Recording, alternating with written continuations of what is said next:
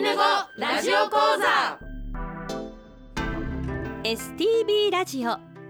アイヌ語ラジオ講座。この放送は公益財団法人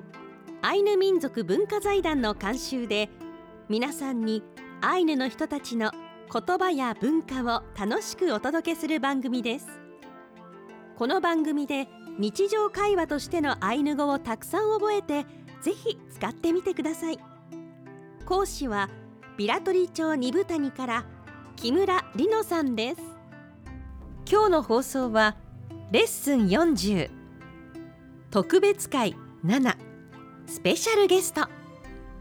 本田裕子先生とアイヌ語アイヌ文化フリートーク。をお送りします。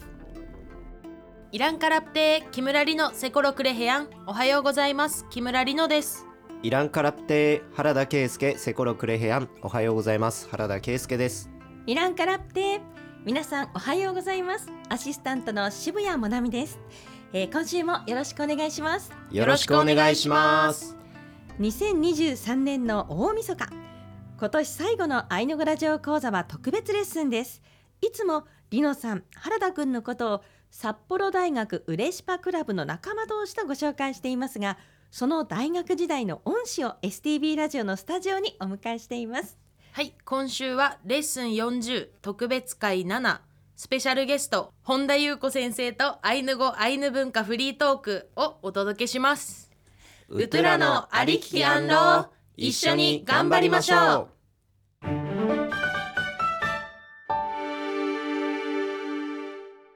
それではスタジオには本田裕子先生、えお越しいただいております。本田先生イランカラプテイランカラプテ本田裕子セコロクレヘアンよろしくお願いします。カニカクトクソクセコロアンあ ごめん間違えた。トクソクセコロカンですね。お願いしますはいそうですね。多分私今あのお仕事でもアイヌ文化のこととかやらせていただいて今もこのラジオ講座で講師をやらせていただいてるんですけれどもそのきっかけもまあ全てうれしぱクラブ本田先生がきっかけだと思っておりますので大変嬉しく思います。原田くんいかがですか？はい僕はもう本当緊張してます。それでは、えー、本田裕子先生は石川県金沢市出身北海道大学を卒業後11年間ビラトリ町二部谷に住んでアイヌ語の教師を務められました。現在は札幌大学の教授として一般社団法人札幌大学ウレシパクラブの代表理事そして札幌大学アイヌ文化教育研究センター長を務められていらっしゃいます。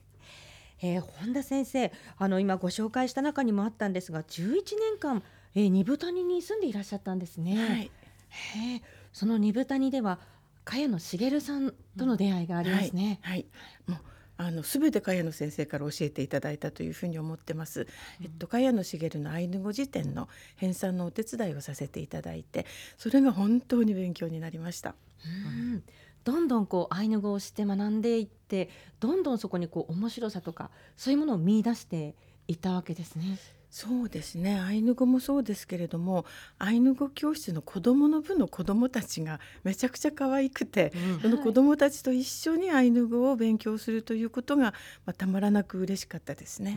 うん、子どもたち可愛いですよね。うん、今あの原田君と私がそのアイヌ語教室子どもの部のあの助手をやらせていただいていて。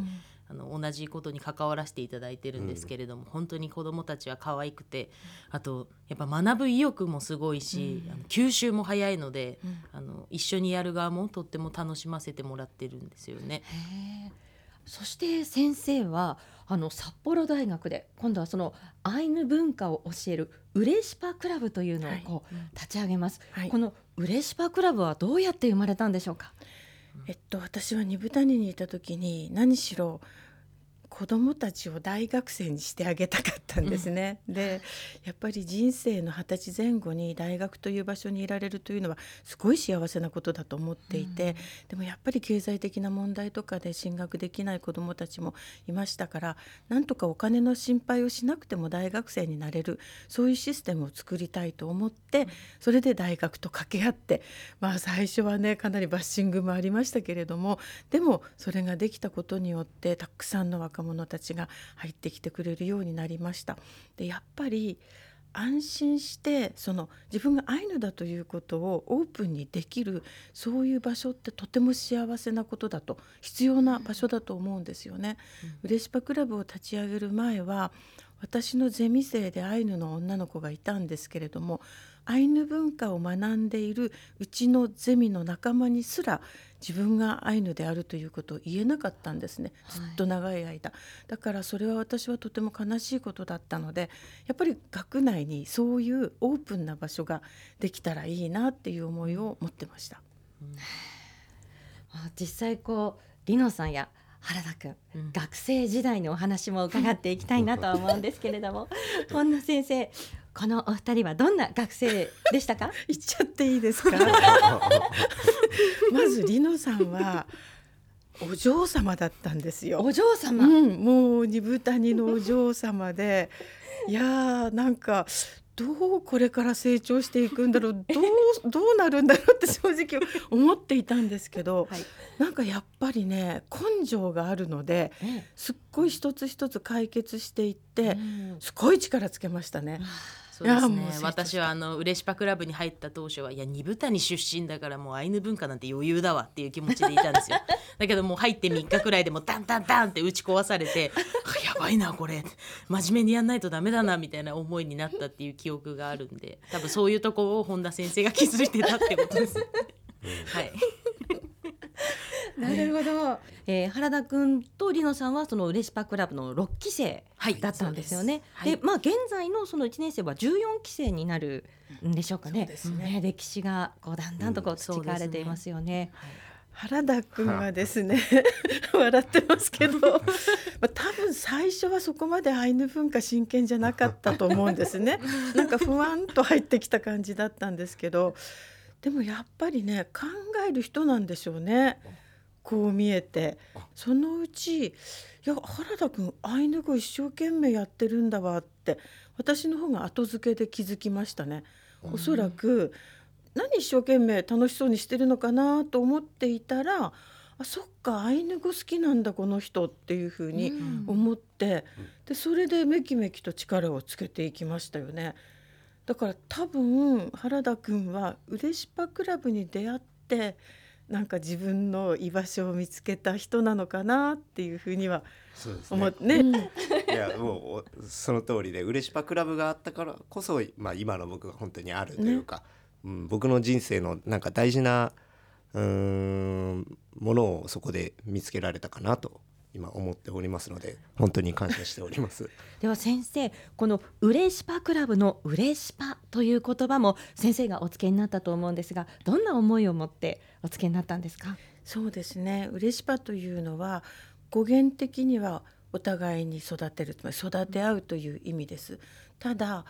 アイヌ語の文脈では暮らしとか子育てっていうふうに解釈されることがほとんどなんですね。うん、でも私はむしろ子育てというのがお互いに育てるっていう語源を持つというのがちょっと感動していて、うん、子育ては親が一方的に子供を育てることではなくって育て合うことなんだ。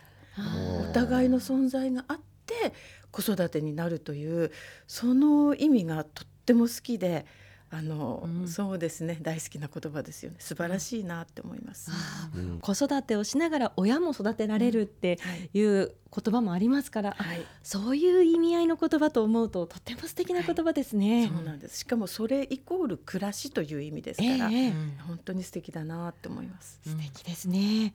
えー、そのウレシパクラブは学生だけではなく一般市民や志の高い企業とともに、えー、ウレシパプロジェクトを推進している組織、ということなんですね。はい。ウレシパプロジェクトは札幌大学にアイヌの若者たちを毎年一定数受け入れて未来のアイヌ文化の担い手として大切に育てるとともに多文化共生コミュニティのモデルを作り出そうとしています。ウレシパクラブでは今アイヌ文化のどんな活動を行っていますか？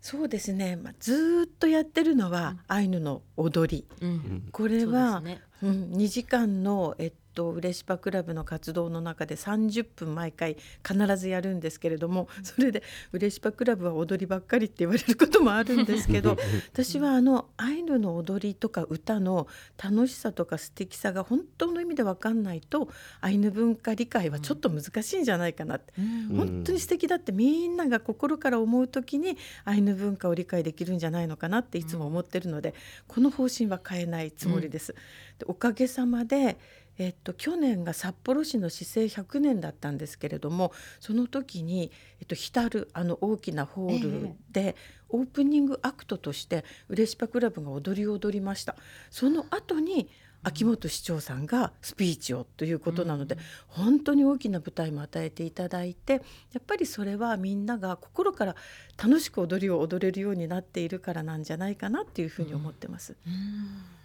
確かにその「うれしパクラブ」で踊りとか歌を学ぶとなんかすごい自信につながるというかアイヌ文化勉強してるっていうことをやっぱ形として見せれるのが歌とか踊りとか、うん、まあアイヌ語もそうですけど、うん、そういうものなのかなと思うのでなんかすごい自信につながってたなっていう記憶がありますね。うん、なんか嬉しいですね、それはね。いろんなあの地域の踊りとかもうれしパクラブではできるから、やっぱりビラトリの保存会だったらビラトリの踊りが中心になったりしますけど、うれしパにいたからいろんなねところの踊りを知って。外に出れたので、それも重宝されます。あ、本当に？本田先生はあのこれからうれしパクラブにどういう風になっていってほしいなというふうに思っていますか？そうですね。やっぱりアイヌ文化をまあちゃんと勉強してそのて言うんだろう。一番根本にある思想とか世界観をちゃんと学んでほしいなって思うんですよね。うんでアイヌ文化素敵って言って勉強することはもちろんできるんだけれどもやっぱり今までのアイヌの、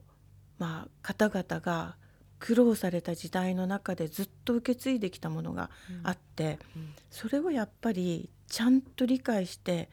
体得するそういうような方向を目指したいなと思います。でもう一つは、うん、森にもちょっと親しむ活動をしなければいけないかなって。うんうんでそれ最近ようやく私もひたすら学生たちを森に連れて行こうとしてるんですけれどもアイヌ文化素敵って言いながら森に入ると虫嫌いとか、うん、そういう若者たちいっぱいいるので、うん、やっぱり自然の中で学ぶことって本当に多いので、うん、それはアイヌ文化の根っこにあるあのものなのでそれをちゃんと、えー、受け止めて感じ取っていってってほしいなって思いますね。本田先生の好きなアイヌ語をぜひ教えてください。はい。好きなアイヌ語は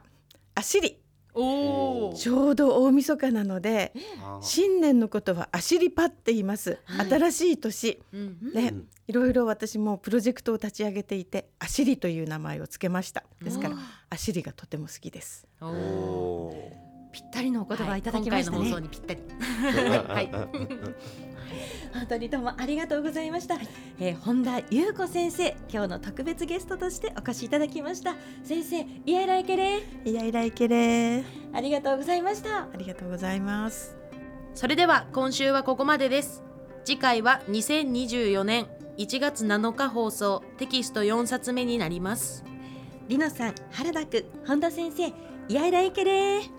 ヤイライケレありがとうございましたスイウヌからアンロまたお会いしましょう。良いお年を。スイウヌからアンロやらいけれありがとうございました。良いお年を